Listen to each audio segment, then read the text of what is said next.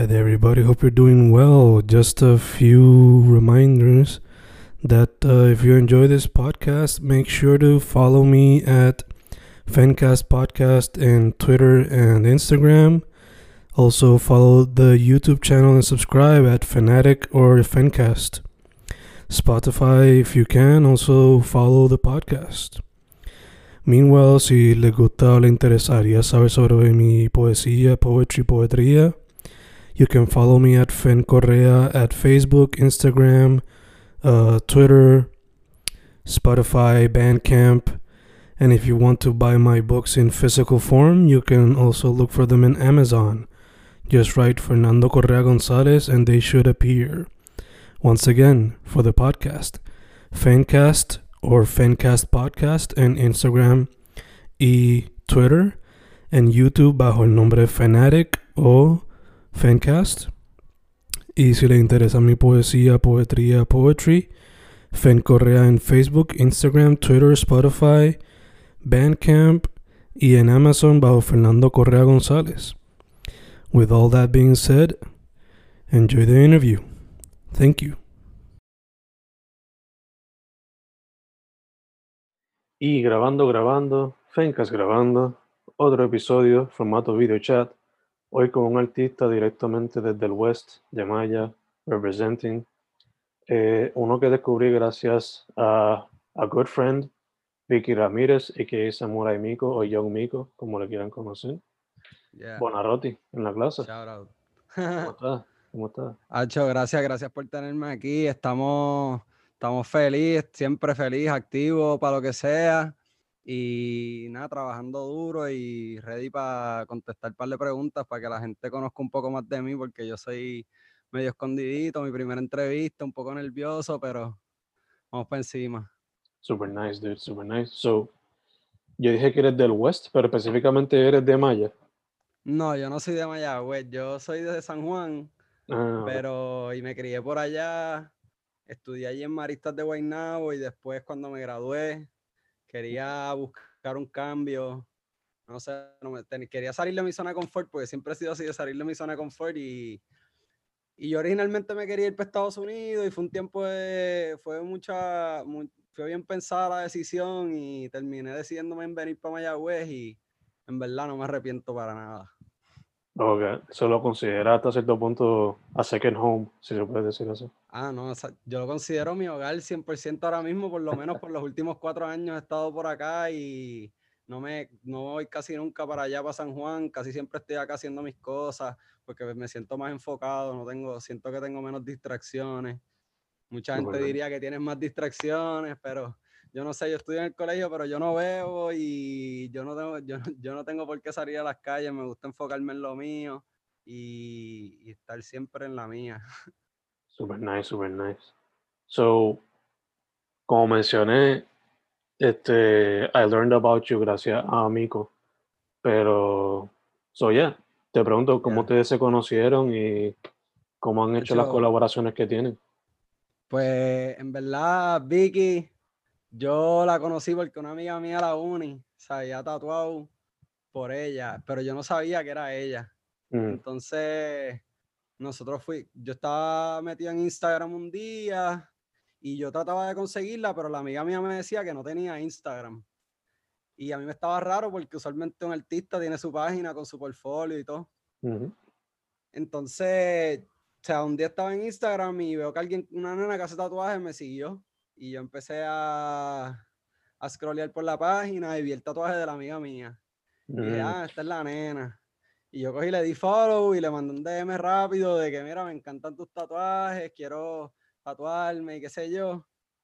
Y el día, o sea, terminamos sacando una cita para un par de meses después porque yo tenía un par de cosas y tenía que ir para San Juan a trabajar en verano. Y terminé cogiendo para San Germán de San Juan y para que ella me tatuara y el momento que llega, llegué como que cliqueamos. Super nice. Y llegué allí- a su APA, que ella, me, ella tatuaba para ese tiempo, no, no trabajaba en el shop. Sí, sí, Eso era low key, no llevaba ni un año tatuando. sí. Y llegué allí cuando, cuando entro, todo chilling, yo llego allí con mi bonga, vacilar. no te voy a mentir, me pone un poco nervioso hablar de estas cosas por primera vez así. Pero llego allí, nos damos los bongazos y estamos activos. Vicky, Vicky ya no fuma, pero esos momentos era otro, otro flow la cosa. Y mm. entonces cuando llegamos allí, sale, sale su novia del cuarto y yo la conocía del colegio. Y ella sabía quién yo era, habíamos hablado un par de veces en la universidad. Y de ahí para abajo fue todo. Nos, fuimos haciendo bien close. Empezamos a, a, a strengthen nuestro bond y, como que ahora tenemos este concepto que somos el yin yang gang, que yo soy el darkness, ella es la luz, eh, sea black and white, todas las energías balanceadas, que yo creo mucho en eso de las energías balanceadas y yo siento que el conocerla a ella, pues como que fue el momento, ella fue la que me metió en el estudio otra vez, o sea, de, un año y medio después de yo conocerla, un día yo estoy en Culebra en Año Nuevo ella me escribe, mira que estoy pensando meterme a hacer música, que tengo esta idea para ver si te corre. Y para ese tiempo era, éramos panitas ya, pero todavía no éramos bien close, bien close. Y ella como que eso me enseñó como un, como que si, como si ella vio algo en mí. Y yo llevaba ya varios tiempo, mucho tiempo en, como que escondido, porque yo hacía música en la high y paré de hacer en un punto porque podemos llegar a eso later on. Y cuando la conocí a ella, pues ella volvió a despertar eso en mí y eso fue cayendo en cuenta con el momento que yo encontré mi nombre, toda la, toda la vuelta que quiero hacer de Bonarotti y todo eso, que cayó, todo seguido ha caído perfecto con eso y yo terminó mandándome el tema y yo aburrecido allí en Culebra, le mandé, le, terminé escribiendo un chanteo y, y ella me dice, Hacho, eso está bien duro, grabate el tema conmigo, métete en el estudio conmigo. Y yo, Hacho, ¿qué qué? no me tientes. Y terminé yendo para allá con ella, para donde Allers, shout out Allers, la pesadilla. Y, y terminamos grabando un tema que nunca salió. Pero, o sea, a nosotros nos encanta el tema y eventualmente quisiéramos hacerlo, pero o sea, eso fue el principio de todo y después de eso fue, terminamos haciendo paso fino, terminando para el estudio con ella un par de veces y ahora pues quiqueamos cuando sea, somos bien panas como hermanos. No hay quien nos separe. super nice, super nice. Te pregunto, eh, yo luego de hacerme los primeros tattoos con ella, rápido me hizo unos cuantos más. So, ¿Cuántos tienes ya hecho de parte de su mamá? Ah, de Samurai Miko, tengo un par de tatuajes. Tengo, pues el primero fue el, el pez que tengo en el brazo, no sé si está difícil en verdad. No, ya, sé un poquito, don't worry, don't worry. Ok, yeah, gotcha, gotcha. Y entonces después me lo fui a retocar y me hice esta rosa. Ok. Que eso fue, en verdad, eso encojonó a mi mamá un montón. Y entonces, porque, hecho, ella no es tan fan de los tatuajes y en verdad yo soy bien, hago lo que me da la gana y cuando yo llegué, como que yo le dije que me lo iba a retocar, pero ella no sabía que yo me iba a hacer otro y entonces después, como un año después, terminé haciéndome uno en la pierna, que no te lo puedo enseñar ahora mismo porque tengo pantalones largos. Don't worry, don't worry. tengo una florecita ahí que dice gracias, que es para mm. recordarme siempre de ser agradecido con todo lo que me está pasando, todo lo que me pase o sea, todo, cosas buenas y malas, hay que ser agradecidos porque las cosas buenas, las cosas buenas te ponen feliz, pero las cosas malas te enseñan a, a ser una mejor persona y a, y a, y a saber lo que verdaderamente es ser feliz. Mm. Y entonces después pasó un tiempo, eso fue hace dos años yo creo. Y yo llevaba tiempo diciéndole, yo llevaba como el ya desde que, desde que me hice el de la pierna, yo llevaba diciéndole para hacerme una daga con una, con una serpiente, pero terminamos cambiándolo a, a, una flor. Y fue este que me hice en el brazo en diciembre. ok, ok. Gacho, gacho. Sí, sí, sí. espada con una flor, la ya la partió con esa demasiado, demasiado, demasiado. Le puse un detallito ahí rojo que parece que está brillando y todo el diamante ese. ¿Tienes en mente hacerte más tattoos o por ahora son la que hay? Hacho, pues tengo ahí un tatuaje de un cohete en la pierna también y me voy a hacer me voy a hacer un tatuaje ya mismo, no sé cuándo, pero pronto, con Miko, que nos vamos a hacer, yo me voy a hacer el Darkness en japonés y ella se va a hacer el, el Light. Gacho, gacho. Super nice. va a ser como el Yin Yang. Yeah, yeah, yeah. Eh, ahora, ya que hablamos de la conexión entre ustedes dos, te pregunto, eh, ¿cómo fue que le llegaste a la música y de dónde surgió el nombre Bonarotti? Ok, sí, llevo, estado practicando para esto, no te voy a mentir. Eh, pues cuando yo estaba en la high, yo, o sea, yo tocaba guitarra de desde que yo soy chiquito, desde que tengo, desde que tenía ocho años. Yo empecé a tocar guitarra y yo cogía clases y eso, y a mí me, gustaba tocar guitarra y entonces eso me, me, abrió las puertas a otros géneros de, musicales porque en esos momentos, cuando yo estaba en elemental, intermedia, todo el mundo se estaba, todos los chamaquitos estaban introduciéndose al reggaetón y al perreo y todo eso, y a mí me gustaba la vuelta, o sea, yo nunca he discriminado contra ningún tipo de música, pero el hecho de yo tocar guitarra me abrió las puertas a otros géneros que también influencian mucho como que la música que yo hago ahora. Mm. Y mientras pasaron los años, como que a mí me gustaba la guitarra, estuve en una bandita cuando, por un verano, que andara bien chamaquito. Y en verdad me gustaba, pero nunca lo veía como algo que yo iba a hacer a largo plazo. Y entonces, cuando llegué a la high, como en décimo, o sea, yo tenía un panita que, que se había mudado por Lando y él le estaba metiendo así al rap y eso, y él se pasaba mandándome canciones.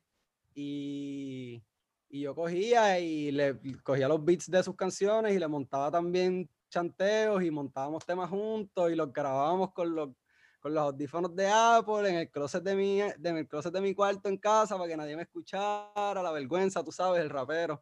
Pero entonces, y cantábamos unas loqueras, o sea, yo, yo no sé ni las cosas que decíamos, pero sea, hacíamos cricales, hacíamos tiraderas entre las clases y eso, y así era que, nos, que yo fui, empecé como que a meterme al género, porque yo escuchaba música de reggaetón y trap y todo eso, pero yo no estaba tan envuelto.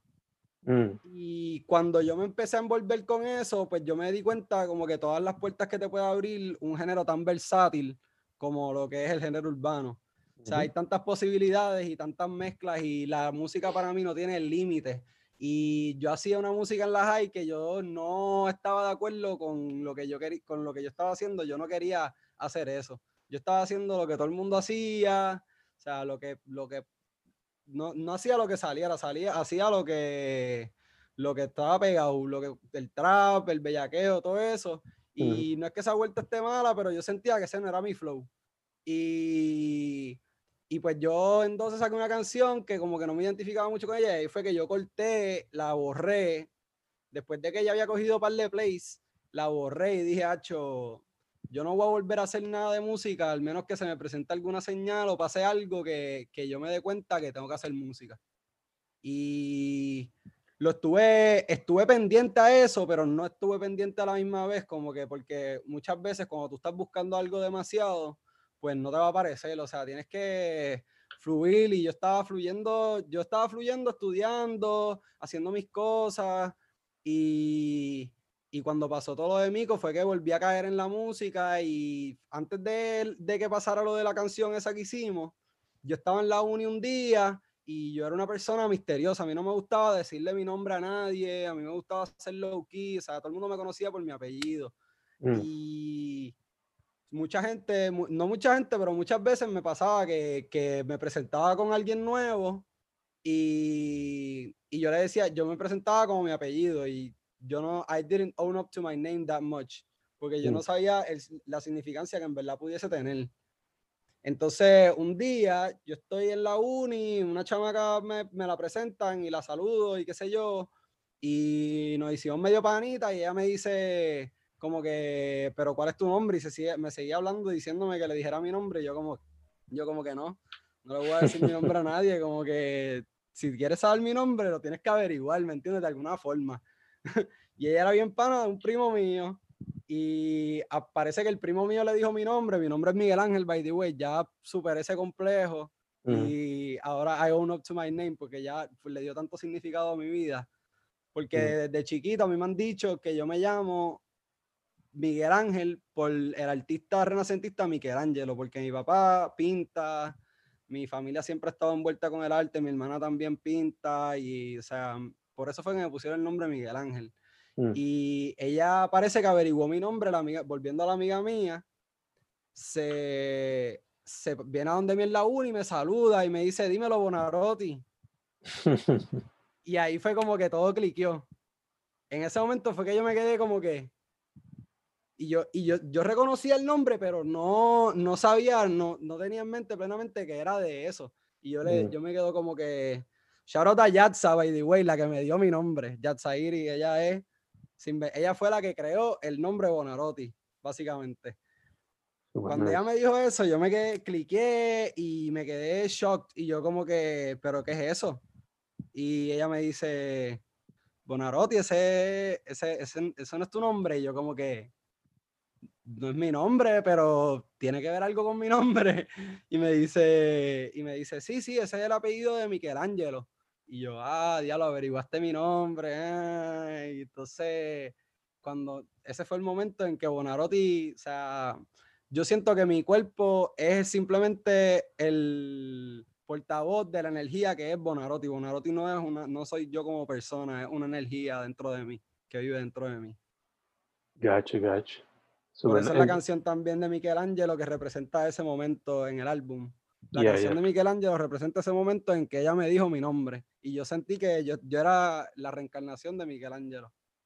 Ok, ok. También te pregunto, el arte, pues, el cover art me refiero. O sea, tiene referencia a artes pasadas, es un collage. Sí. Te pregunto, ¿quién te ayudó con ese arte? Pues el que me ayudó es Pícaro, Cuco, Caco, él va por muchos nombres. Eh, Franco, su nombre, ¿verdad? Pues él me ayuda con todos los artes. Para mí él es un duro, él siempre, él siempre logra capturar mi visión.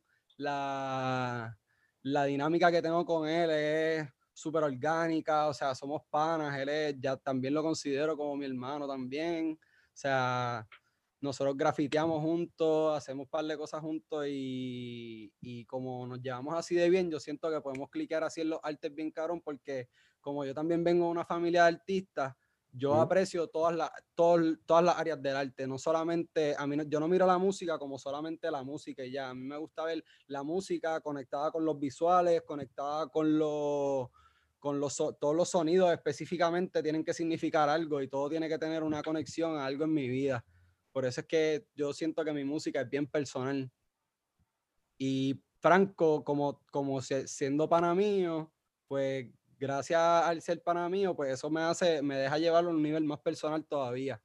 Que no es solo un- una dinámica entre artista y compositor, sino una dinámica entre amigos que se pueden entender y pueden ser plenamente sinceros los unos con el otro para que salga el mejor producto posible.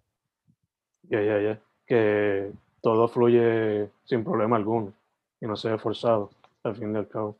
Exacto. Eh, con Franco yo no siento que nada, nada es forzado nunca. O sea, siempre, y él siempre tiene tremendas ideas y siempre tiene algo que aportar. Por eso me encanta trabajar con él, porque me encanta trabajar con gente que aportan, que, que no solo están ahí para, para escuchar lo que yo les digo y hacerlo, sino que se envuelvan en el proyecto. y ella ya que provean feedback, bueno o malo, después que sea creativo o constructivo. Eh. Menciona, mencionaste otra vez que tu familia viene de, o sea, está envuelta en el arte. ¿Has considerado algún otro arte fuera de la música para explorar tú mismo? Pues yo he estado últimamente, o sea, yo desde, chi- desde chiquito mis papás querían que, mi, mi papá quería que yo pintara. Él quería que yo fuese pintor porque mi hermano, tengo dos hermanas y un hermano, mi hermano pinta mi herma- y mis dos hermanas pintan. Y él quería que yo pintara también. Se Y fuiste la oveja negra. Sí, yo no quería pintar, yo no quería pintar. Y yo decía como que no, pintar no es lo mío, eso no me brega, como que no me sale las líneas, nada. Y, pero cuando yo estaba en intermedia o algo así, yo, a mí me gustaba hacer como que graffiti, las gorras estas de graffiti, me gustaba hacer tags. Mm. Y yo nunca como que me metí mucho en eso y como gracias a Franco, que Franco está grafiteando y haciendo todas esas cosas, que Franco grafitea cabrón. Ujú. O sea, es tremendo y él, él no lo sabe, ¿me entiendes? Él lo dice, él, él está low key about it, pero yo pienso, o sea, yo le tengo un mad respect en su tagging skills, su drawing skills, todo, todo su, su arte, le tengo un respeto cabrón. Y cuando él me dijo que le estaba tallando, yo conecté con mi inner kid de sexto grado haciendo gorritas y yo, hacho, papi, vamos a cachar par de pintura, yo me tiro para tallar contigo, él estaba yendo solo y él estaba, hacho, activo, mano, pues, para tener alguien con quien tallar y yo, hacho, de una, y ahí conectamos más todavía y gracias a él, pues he podido fomentar eso un poco más. No estoy al nivel de él todavía, estoy todavía practicando, pero, hacho, quiero llegar algún día a meterle bien duro a eso también. Super dope, super dope. I mean, hasta cierto punto es como que una parte del un primo de pintura, so. Sí. Algo con quien también decirle a tu papá, estoy haciendo esto yo le enseñé eso a mi papá y él, me, y él está feliz con eso también, Sacho. y con la música también, ellos están, gracias a Dios, ellos han sido, viste, al principio como cualquiera, no son, uno tiene que pensar las cosas y, y analizarlas y digerirlas y, y sleep on it un montón para, para como que llegar a una conclusión sana. Y mis papás de verdad han hecho un buen trabajo como que manejando la situación, como que no me han dicho al principio estaban escépticos, pero nunca me han dicho como que no lo hagas, ¿me entiendes? nunca, me, nunca me han dicho como que no lo hagas, como que tienes que hacer tal cosa primero, como que siempre me han dado la libertad de como que siempre y cuando estudie, porque sabes, muchos papás son así, pues ellos siempre me dicen, siempre y cuando tú estudies, a mí no me importa lo que tú hagas. Y pues eso es lo que hacemos. Ya, ya, ya, exacto, que por lo menos ahora, tengo un plan B por si acaso, basically. exacto. No, yo también quiero, yo quiero usar lo que, a mí me gusta lo que yo estudio, yo quiero, y yo quiero terminar y quiero hacer lo que, quiero trabajar en lo que yo, en lo que yo estudio porque, o sea, realmente yo quiero también hacer una manufactura de cannabis medicinal, pero eso tiene que ser en el futuro porque tengo que tener, tengo que subir la escalera, ¿me entiendes? Of course, of course, of course requiere mucha capital, pero tenemos ahí, estamos, estamos en el camino que tenemos que estar y eventualmente eso va a llegar a la mesa. Obligado, obligado. Y, y mi conocimiento de la universidad me va a ayudar un montón con eso. Exacto. Eh, antes de hablar del álbum, te quería preguntar, eh, mencionaste que la guitarra te abrió puertas para muchos otros géneros de música, so, te quería preguntar primero, ¿quiénes son artistas que te han inspirado a través de todo el trayectorio. Y después de eso, para que me hable un poco de tu proceso creativo cuando vas a hacer alguna canción. Mano, pues de chamaquito yo escuchaba mucho rock and roll. Y a mí me encanta el rock and roll y también escuchaba mucho dubstep, música electrónica. Eh, yo trato de coger influencias de todo eso, Daft Punk, escuchaba Skrillex, Seth, Martin Garrix, Avicii todo eso. Eh, escuchaba Guns N' Roses, Ozzy Osbourne, Led Zeppelin. Música del diablo. sí, música del diablo, pero verdaderamente también en la, cuando llegué a la universidad le cogí un gustito también al, al rock psicodélico de los 60. Le cogí mucho gustito a eso y eso me ayudó a... O sea, esa, eso es una música que es bien llena de emoción y de sentimientos. Y el hecho de yo, de yo poder entender esa música y, y escucharla y escuchar todos esos géneros, pues a mí me gusta mashar todo. O sea, no, quizás no todo en uno, pero me gusta, o sea, coger cantitos distintos de distintas cosas y, y meterlos todos en, la, en una canción. Y entonces acá coger cantitos de otra cosa y ponerlos en otra canción. Y, o sea, coger toda, la, a mí me gusta conceptualizar todo antes de, de crear la música. O sea, yo tenía el álbum, yo lo tenía conceptualizado, como yo lo quería, cuántas canciones quería, si quería hacer los interludios que le quería hacer. Los interludios eran diferentes, pero yo sabía que le quería hacer dos interludios. Yo, yo grabé las canciones específicamente para el álbum. O sea, y fue lo único en lo que me enfoqué en los últimos nueve meses. Mm. Lo único en que me enfoqué en, en, en cuestión a la música fue en el álbum y en crear esta, porque el álbum representa mis primeros tres años de universidad. A suponer, yo entro con Millennial Hippie, yo llegué a Mayagüez y yo me di cuenta que, que, yo podía hacer lo que me diera la gana, yo salía, o sea, viviendo solo, yo no tenía quien me mandara, me dijera nada, Y eso es un arma de doble filo. Y yo estaba jangueando y yo hacía lo que sea, yo prendía por las calles, los policías me pasaban por detrás, no me decían nada. Y yo prendía todo el tiempo. A veces estaba, tú me veías en la calle y me veías con un backwood prendido ahí, tranquilito, y, y nadie me decía nada. Todo el mundo me decía, David, está en la tuya, y yo ahí prendiéndome un fili bien gordo. Y perdí el hilo un poco. no te voy a mentir. Entonces, cuando llega, por eso viene el Hippie, a mí nadie me manda los guardias, prendiendo frente a los guardias pues por eso mismo, porque llegué de prepa, yo me di cuenta que, o sea, a mí nadie, llegué aquí, nadie me manda, o sea, yo puedo hacer lo que me dé la gana y, estaba vacilando, prendiendo con cojones y como que viviendo.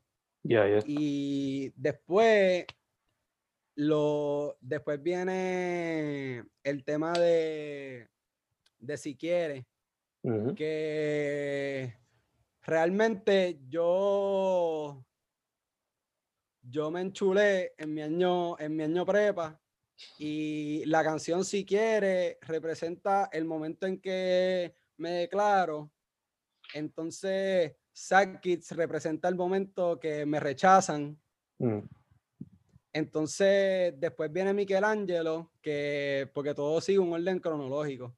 Yeah, Eso fueron como que los primeros pasos. Después viene Michelangelo, que es el momento en que esta nena me dice Bonarotti y cuando el nombre Bonarotti resulta a existir y se vuelve algo real y por eso yo estoy hablando de como Michelangelo voy a renacer, que cada día mejoro, porque yo todo lo que estaba pensando era en cómo yo podía hacer mi, cómo yo podía recrear mi visión de la mejor forma posible.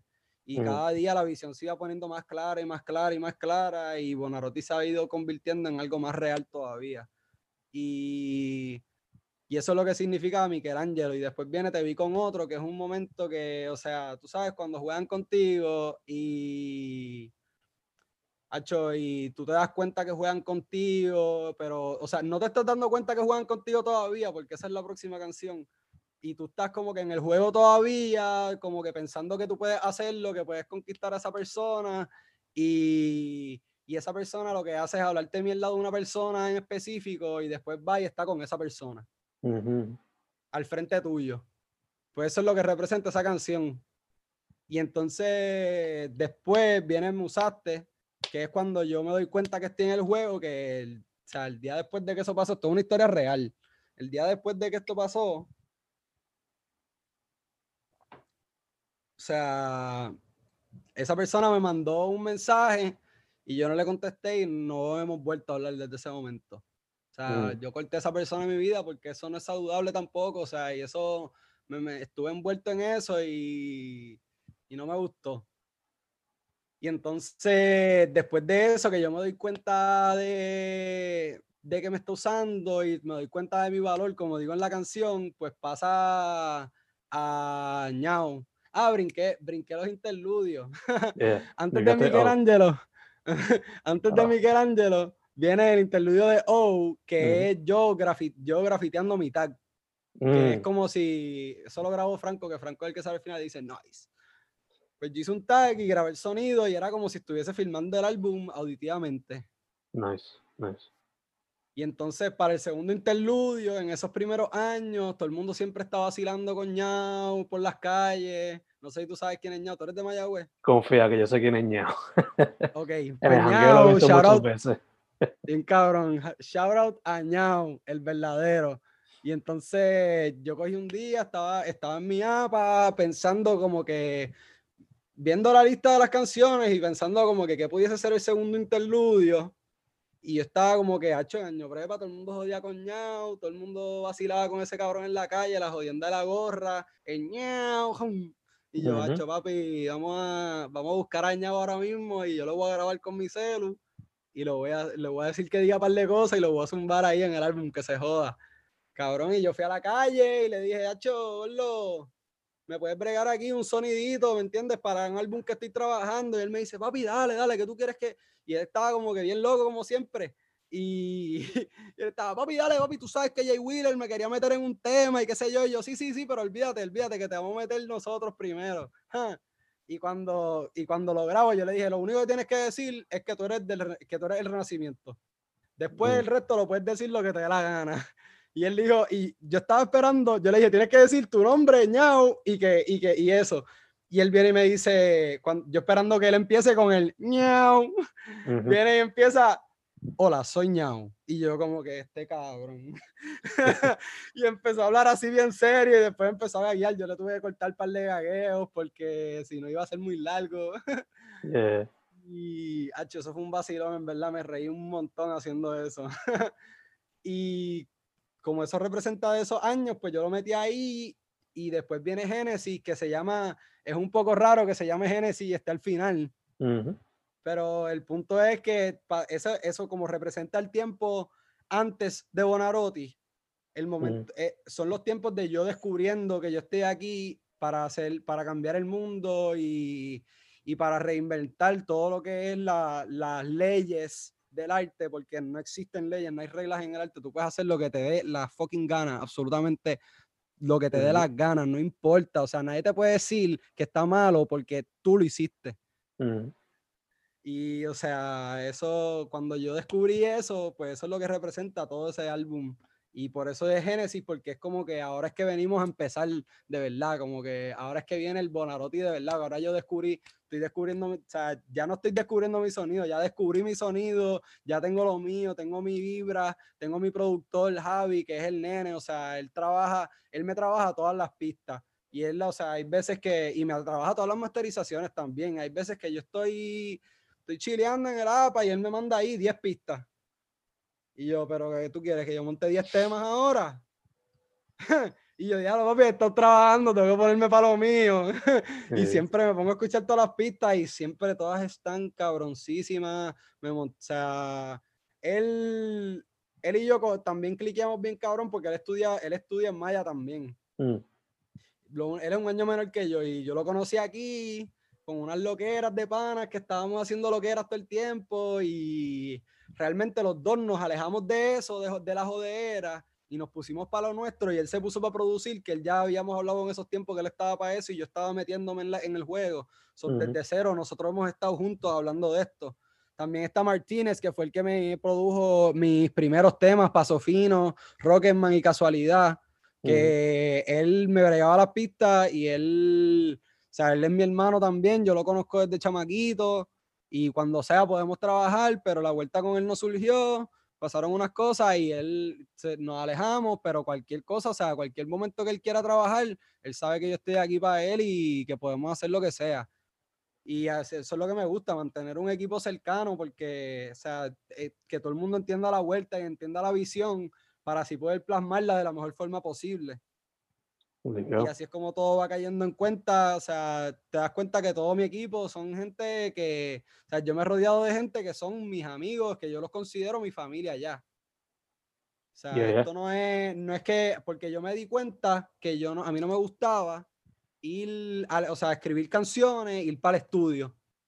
Mm. No me gustaba escribir canciones, ir para el estudio y llegar al estudio y darme cuenta que lo que escribí no cuadra con la nota de la canción y toda la vuelta.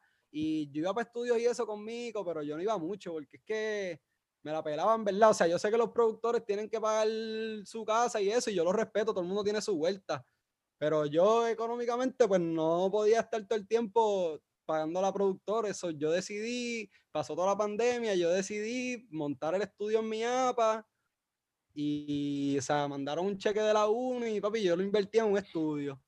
Y eso es todo, o sea, eso desde ahí para abajo ha sido con el pana mío, gracias a Dios, él maneja todos los programas que yo manejo, los maneja mil veces mejor que yo, porque él también, su papá es productor, so él viene de una familia de eso también. Ujú, ujú. O sea, y él tiene mucho conocimiento, mucho de eso. Y, o sea, yo también le, le tengo un respeto cabrón a lo que él hace, porque, o sea, él lo hace con tanta calma y, y, y tanto respeto para la visión mía, que yo no tengo opción que trabajar con él, ¿me entiendes? Porque ya en la vibra está, es como si la vibra está hecha para nosotros estar juntos.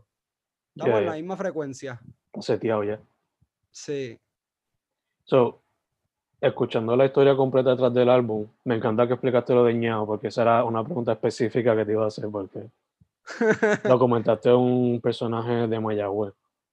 Eh, sí, mano, y como en Mayagüez todo el mundo dice que la gente se que se pega en Mayagüez se pega en el mundo. Tengo que poner a Mayagüez en la, tengo que poner a Mayagüez en el mapa. Sí, yo sí, prácticamente yo me considero que ya soy de aquí porque yo estoy, yo no, yo no salgo de Mayagüez. O sea, esto siempre en el área. Mi área. Tanto, me encanta. Eh, que por lo que escuché de la historia, básicamente el proyecto es, se puede decir, un proyecto por parte de Miguel Ángel convirtiéndose en Bonarote. Exacto. Básicamente, that's the whole thing. So, Exacto. A través del proyecto uno puede escuchar desde pues, pop, eh, reggaeton, trap y la, la influencia del rock se escucha en algunas canciones. Eh, en el futuro, ¿piensas seguir expandiendo ese sonido o piensas hacerlo un poquito más poco a poco? ¿Cómo que tienes pensado? definitivamente vamos a expandir el sonido, ya lo estamos expandiendo, o sea, vienen más cosas por ahí diferentes, o sea, a mí no me gusta, a mí no me gusta correr por la de Hacho, o sea, por ejemplo, voy a poner un ejemplo, o sea, los corridos. O sea, todo el mundo ahora quiere hacer corridos tumbados porque todo el mundo lo está haciendo. Yo no soy esa persona, yo no voy a hacer eso. Yo no voy a hacer un corrido tumbado porque todo el mundo está haciendo un corrido tumbado. O sea, quizás te coja una, te lo mezcle con algo, pero eventualmente, o lo haga eventualmente, pero ahora mismo, o sea, como a mí me gusta hacer como que yo corro por mi vibra y por mi, me gusta fluir todo el tiempo y cantar lo que yo siento y como el pana mío me manda tantas pistas, a mí me gusta escucharla y la pista que yo sienta en ese momento, y la que, o sea, la que cuadre con la vibra que yo estoy sintiendo y mis sentimientos y que yo pueda y que yo pueda desenvolverme plenamente en esa pista y crear algo que, que te dé sentimiento, no solamente sea una canción y se, que suene linda. ¿Me entiendes? Algo, o sea, palabras reales, cosas, historias reales, como viste, el álbum es una historia real, no es algo que, no es algo que yo me inventé, no es algo que salió de la nada, es algo que literalmente yo viví. Ya, ya, ya. Y eso pienso que es parte de lo que a mí me define como artista y, me separa también de todo el mundo porque, porque o sea, yo, yo entiendo plenamente que todo el mundo es distinto. Yo entiendo plenamente que cada persona es única, que no existen dos personas exactamente iguales en ningún momento, en ningún espacio y tiempo. Y, o sea, mucha gente quizás no, se, no realizan su individualidad. Sea, porque yo veo mucho potencial en muchas personas y it's wasted potential muchas veces. Y lo que a mí me gusta, o sea, no es shade on it, a mí me gusta, o sea, hacer el acercamiento, ayudar. O sea, si nosotros estamos en el estudio, a mí no me gusta colaborar. Si, si yo voy a colaborar con alguien, a mí me gusta estar en el estudio presente con esa persona, montar desde cero, o sea, quiquear. No necesariamente tenemos que juntarnos para grabar. O sea, pues me gusta guiar, me gusta hacer amistades, me gusta crear cosas, o sea, que podamos crear algo orgánico, que, que nos conozcamos y podamos sacar algo que de verdad signifique algo de, de nuestro, del potencial que los dos tenemos. Yeah, yeah, yeah. Por eso yo no he hecho muchas colaboraciones, como estoy todo el tiempo grabando en mi apartamento y eso, no mucha gente se tira para acá, no hay mucha gente del área oeste. O sea, la mayoría están por San Juan o en Miami y todo eso. Y y nada, a mí me gusta así, estar colaborando así. Gacho, gacho. Ya que estamos hablando de colaboraciones, volviendo a mí con un momento. Eh, con ella una de las personas con las que más ha colaborado, por lo menos en features, términos de vocales, no producción.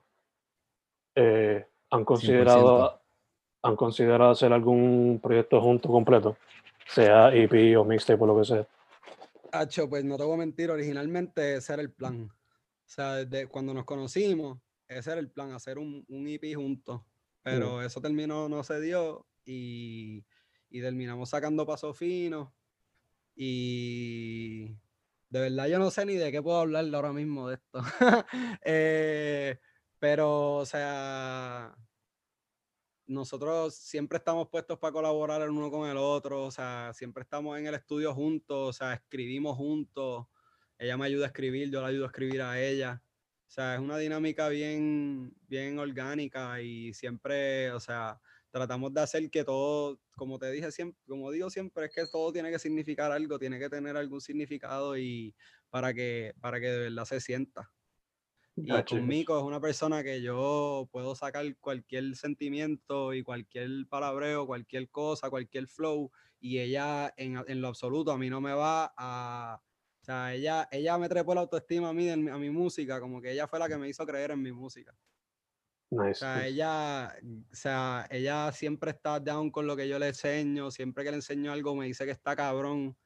Y, y, cuando no está cabrón me dice como que, mira, no me corre tal cosa, no me corre tal cosa, pero, o sea, y siempre, o sea, es la sinceridad que podemos tener, que yo puedo tener con ella, la confianza que yo tengo con ella, no la tengo con mucha gente. Wow. Y por eso es que yo solo he colaborado con ella porque realmente quiero tener, no tengo esa confianza con mucha gente y para yo poder colaborar así plenamente con alguien y que salga algo que a mí me guste y que nos guste a los dos, no solo a la persona de la colaboración, eh, pues ahí puedo salir a hacer colaboraciones satisfechos. Gacho. Sí, sí, que, que con ella, pues, como es la química tan orgánica, tan fácil, no hay que forzar nada. Pues todo surge normal. Y por lo que escucho, pues no se descartaría entonces la idea me viene el futuro de algo full. Jamás se descartaría. Ya sabe que puede contar conmigo para lo que sea. Super nice, super nice. Para lo que sea. Ya mismo vamos para Miami, callao. manda, manda. Tiro, ahí, eh, eh, ahí, el easter egg. Dicho eso, mano, eh, continuando hablando de colaboraciones, eh, ¿Hay algunos artistas de la escena independiente que tú hayas visto con los cuales quizás te gustaría en el futuro? Sea visual o vocales o lo que sea. Definitivamente, o sea, a mí me gustaría, a mí me gustaría colaborar con Tommy Blanco y con Bombi Voyage. A mí me encantaría hacer un tema con ellos dos. O sea, yo, y ellos, o sea, eso va a pasar. ¿Entiendes? Porque yo, te, yo soy una persona que cree que el mundo da vuelta y eventualmente, o sea, si las cosas están meant to be, se van a dar. Y, o sea, ellos son bien a fuego, siempre han sido bien a fuego conmigo desde el día que los conocí. Y, y mano, o sea, son dos personas que también piensan outside of the box y le gusta hacer cosas diferentes. Y por eso a mí me gustaría trabajar con ellos, porque siento que yo pudiese aprender mucho de ellos y ellos pudiesen aprender mucho de mí también. Eh, y, y pudiésemos, pudiésemos sacar una dinámica bastante buena y sacar algo bien cabrón. Pienso que eso es súper posible. Súper nice, súper nice. Eh, ya que estamos en el tema también de artistas de la escena, basándote en tu experiencia física, digital, etcétera, ¿cómo tú ves la escena de, de la música y el arte independiente en Puerto Rico?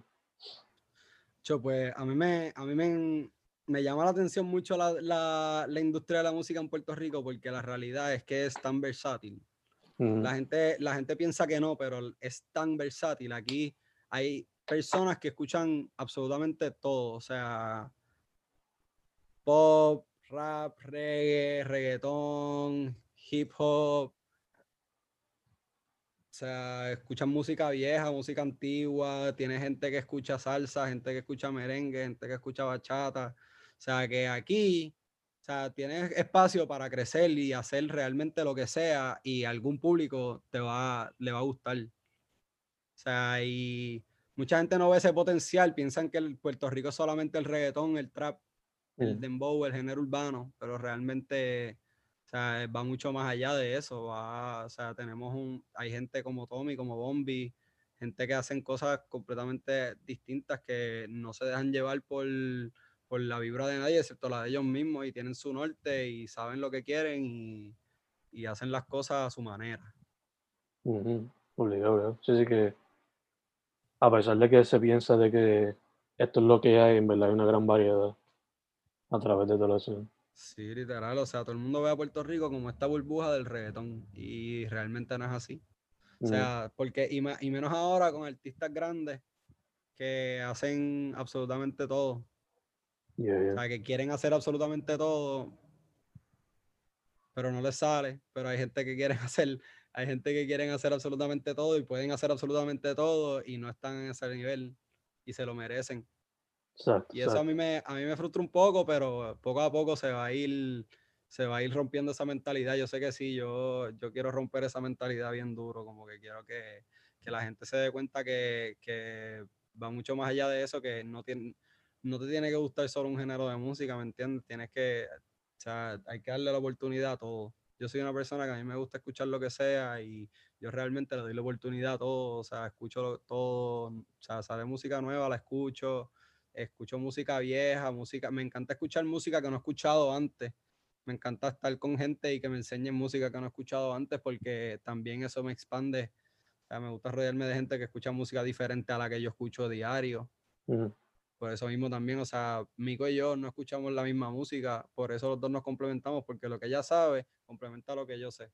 Y también con Franco, Franco también escucha, o sea, Franco lo que escucha es jazz. De, de los 40 y los 30. Eso es lo que, eso es lo que escucha Franco, papi. Y eso es lo que escucha mi productor también, escucha jazz y tomate.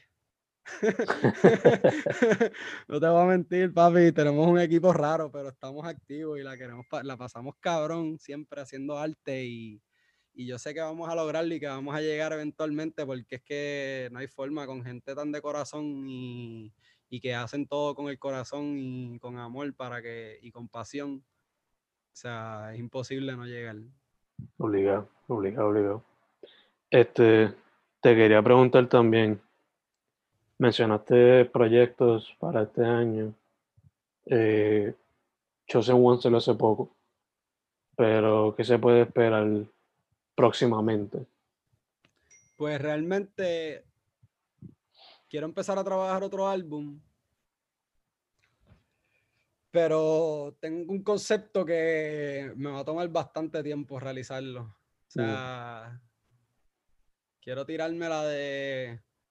Te voy a dar aquí la, la, los Easter eggs, como, como es la primera entrevista. Tienes el privilegio.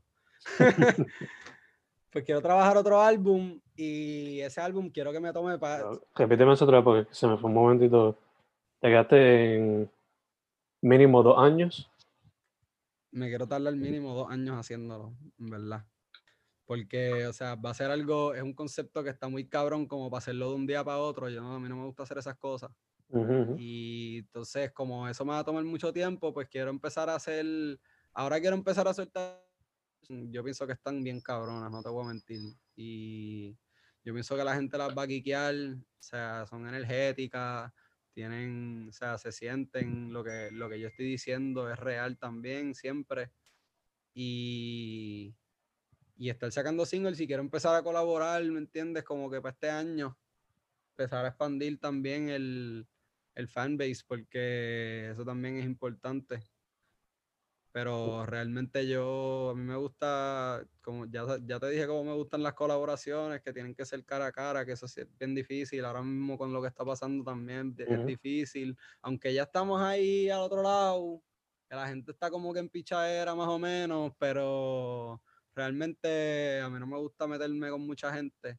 O sea, a mí me gusta hacer las cosas personales. El álbum entero yo lo grabé aquí solo en mi APA menos Kids que la grabamos en Rincón hace ocho meses, nueve meses.